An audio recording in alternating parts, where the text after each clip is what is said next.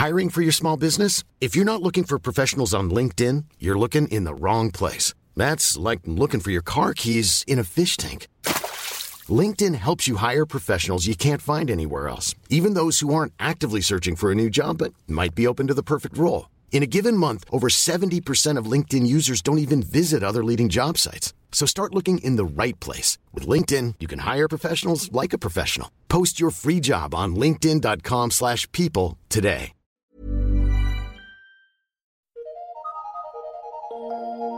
Eu sou Mário Persona e essas são as respostas que eu dei aos que me perguntaram sobre a Bíblia. Você escreveu dizendo não concordar com uma afirmação minha de que os santos foram uma invenção da Igreja Católica.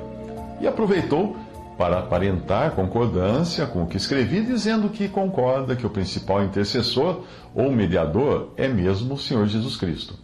Obviamente eu não disse isso, porque a Bíblia não diz isso. A Bíblia não diz que Jesus seja o principal mediador. Ela diz que ele é o único mediador entre Deus e os homens. Se dissermos que Jesus é o principal mediador, precisaremos dizer também que Deus é o principal Deus, o que nos levaria a pensar na existência de outros. Mas há um só Deus e um só mediador entre Deus e os homens, o homem Cristo Jesus, o qual se entregou a si mesmo como resgate por todos. 1 Timóteo 2, de 5 a 6. Quando você abotou errado o primeiro botão da camisa, todos os outros acabarão errados. E você só descobre isso ao abotoar o último. Ou sobra uma casa vazia, ou sobra um botão sem casa para abotoar. É o caso desse assunto dos santos e muitos outros no catolicismo e em outras religiões. O problema está no primeiro botão, ou seja, na definição bíblica do que seja ser santo. A definição sua, e creio ser também a do catolicismo, é esta. A Igreja Católica afirma também que os santos, como São Paulo, Santo Agostinho, São Tomás de Aquino, São Francisco de Assis, pelo, uh, pelo grau de, eles são santos, né, pelo grau de proximidade de obediência a Deus que atingiram, pode assim então serem chamados de santos. Mas será que esta será esta a casa do primeiro botão? Será que é isto que Deus diz na Bíblia ser o significado de santo? Não. Na Bíblia, o significado de santo é separado para Deus. Por isso, no Antigo Testamento, um mero utensílio, como uma bacia, um candelabro, eh, podia ser santo, pois era santificado, ou seja, separado para uso do Senhor. Você depois acrescenta que através do bom exemplo dos santos pode-se também aproximar-se de Deus. Mas eu, vou, eu posso ficar observando uma bacia ou um candelabro a vida inteira e não ficar um milímetro mais perto de Deus. E eles são santos, segundo a, as escrituras lá, os candelabros, o candelabro do, do, do, Antigo Testamento, do templo, era um candelabro santo. A santidade, no caso do cristão, possui dois aspectos: o absoluto e o relativo. Todo aquele que creu em Jesus como seu Salvador é santo, no sentido absoluto da palavra.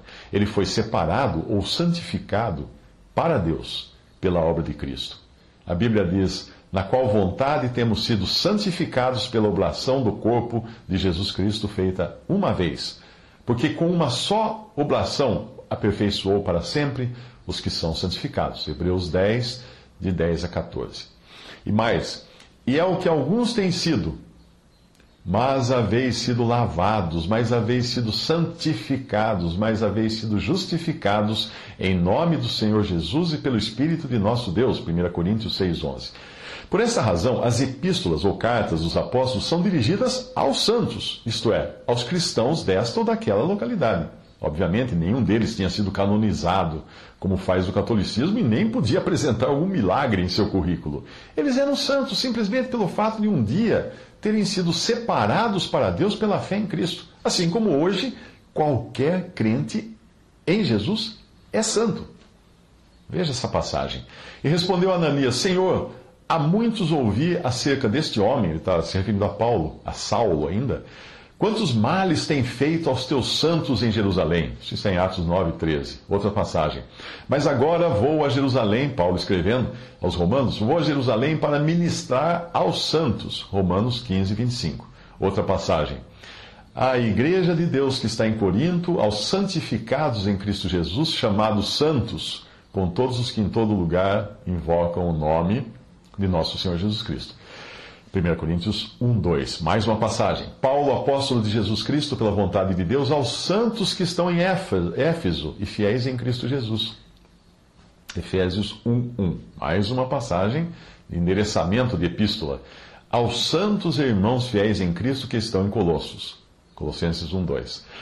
Outro aspecto da santificação é a prática, isto é, quando permitimos que a santidade ou separação absoluta que temos, por graça e não por esforço ou mérito, seja manifestada em nossa vida prática. Por isso, Deus diz que devemos ser santos. Seria algo como alguém ter ascendência real, mas andar com um mendigo e precisar da exortação. Deixe essa condição de mendigo e assuma a posição de rei que você possui por nascimento. Uma passagem mais mas, como é santo aquele que vos chamou, sede vós também santos em toda a vossa maneira de viver. Porquanto está escrito: sede santos, porque eu sou santo. 1 Pedro 1, de 15 a 16. Está falando da santidade agora prática. Uh, Revesti-vos, pois, como eleitos de Deus, santos e amados, de entranhas e misericórdia, benignidade, humildade, mansidão, longanimidade. Colossenses 3,12. Quanto à falsa ideia de que exista um grupo de homens e mulheres no céu morreram, estão, seriam, estão no céu e são chamados de santos pelos católicos, intercedendo por nós, por terem maior proximidade de Deus. Se você conferir na Bíblia, verá que a situação é oposta. Somos nós que devemos interceder pelos santos. Hum, é, exatamente, pelos santos vivos. Veja a passagem: orando em todo o tempo com toda a oração e súplica no Espírito, e vigiando nisto com toda a perseverança e súplica por todos os santos. Efésios 6, 18. Obviamente, Paulo não estava falando de pessoas mortas. Ele estava falando de interceder pelos santos, pelos outros irmãos em Cristo. Obviamente, portanto, santos são todos os nossos irmãos que creem em Cristo e estão vivendo aqui no mundo. Interceder por mortos não é algo que um cristão deva fazer, e tampouco pedir ajuda a eles. Qualquer tentativa de se comunicar com, com mortos, seja são isto ou santo aquilo, é absolutamente proibida por Deus em Sua palavra. Veja esta passagem. Quando, pois, vos disserem, consultai os que têm espíritos familiares e os, e os adivinhos que chiureiam e murmuram, porventura não consultará o povo a seu Deus? A favor dos vivos consultar-se-ia os mortos? Isso está em Isaías 8, 19. Evidentemente, esses versículos farão estranhos para você a menos que compreenda que, de uma vez por todas, que santo não é uma classe especial de homens e mulheres que viveram segundo um certo padrão, que realizaram milagres em vida e, ou depois da morte e merecem tal posição, como você diz, pelo grau de proximidade e obediência a Deus que atingiram. Isso não existe. Mas se você entender que todo aquele que crê em Cristo como Salvador é santo, porque assim a palavra de Deus diz, e não alguma junta de homens que ensina isso, então criar tal casta de pessoas especiais será algo totalmente contrário à palavra de Deus e uma desonra para a posição singular que o Filho de Deus ocupa perante o Pai como nosso único intercessor, nosso único mediador. Uma outra passagem. Quando Pedro ia entrando na casa de Cornélio, dirigiu-se a ele e prostrou-se, aliás, ia entrando na casa, Cornélio dirigiu-se a ele e prostrou-se aos seus pés, adorando-o. Mas Pedro fez levantar-se, dizendo: Levanta-se, que eu sou homem como você. Atos 10, 25 a 26. Você escreve ainda que através do bom exemplo dos santos pode-se também aproximar-se de Deus. Será? A Bíblia deixa muito claro que ninguém consegue aproximar-se de Deus por suas boas obras, sejam elas originais ou inspiradas em outros. Deus nos abriu amplamente o caminho da aproximação por meio do único sacrifício realizado na cruz. No Antigo Testamento, o sumo sacerdote só podia entrar na presença do, uh, de Deus, no Santo dos Santos, que era chamada a presença de Deus, levando uma bacia com sangue de um animal sacrificado. Hoje, o cordeiro, Cordeiro de Deus já foi sacrificado. E todo aquele que nele crê é um sacerdote com licença e ousadia para aproximar-se de Deus.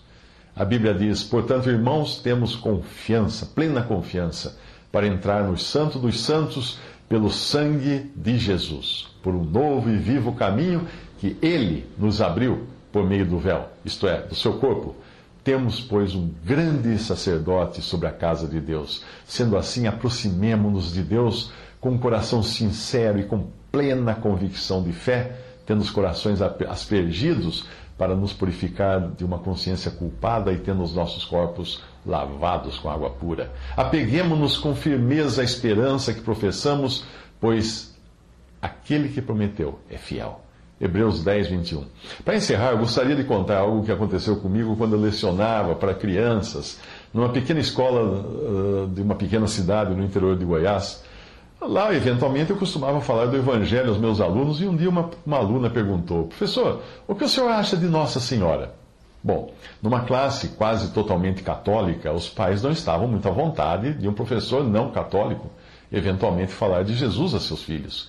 Eu logo percebi que a pergunta tinha sido mandada né, pelo pai ou pela mãe para ver minha reação. Aí, decidido a nunca bater de frente em questões de fé, ao invés de dar uma opinião desfavorável às crenças dos alunos a respeito de Maria, eu pedi à menina que escrevesse o seu nome numa folha de papel. Ela escreveu o nome dela na folha de papel. Daí eu saí pela sala de, sala de aula recolhendo lápis e canetas dos alunos, e daí eu fui até a menina, até a garota, e fui colocando todos os lápis e canetas que eu conseguia entre os seus dedos, enchi a mão dela de lápis e canetas. Aí, aí eu pedi que ela escrevesse novamente o seu nome com todas aquelas canetas, lápis enfiadas entre os seus dedos na sua mão. O que, obviamente, ela não conseguiu. Aí eu perguntei: de quantas canetas você precisa para escrever? Ela respondeu: Uma. Eu perguntei: As outras ajudam ou atrapalham? Ah, atrapalham, professor. Aí eu disse: O mesmo acontece com Jesus. Ele é suficiente e qualquer coisa ou pessoa que você acrescentar não vai ajudar. A Bíblia fala de um só mediador, intermediário ou intercessor entre Deus e os homens. Nós não precisamos de mais de um. Portanto, se você quiser que os outros botões da sua camisa fiquem em seu devido lugar, Antes de fazer alguma afirmação, procure na fonte a palavra de Deus.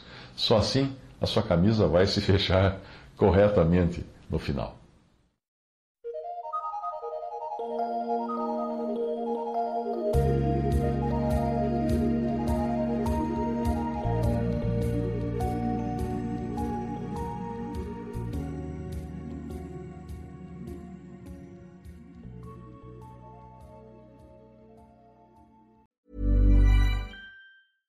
Hey, it's Paige DeSorbo from Giggly Squad. High quality fashion without the price tag. Say hello to Quince. I'm snagging high-end essentials like cozy cashmere sweaters, sleek leather jackets, fine jewelry, and so much more. With Quince being 50 to 80% less than similar brands. And they partner with factories that prioritize safe, ethical, and responsible manufacturing. I love that. Luxury quality within reach. Go to quince.com slash style to get free shipping and 365 day returns on your next order. Quince.com slash style.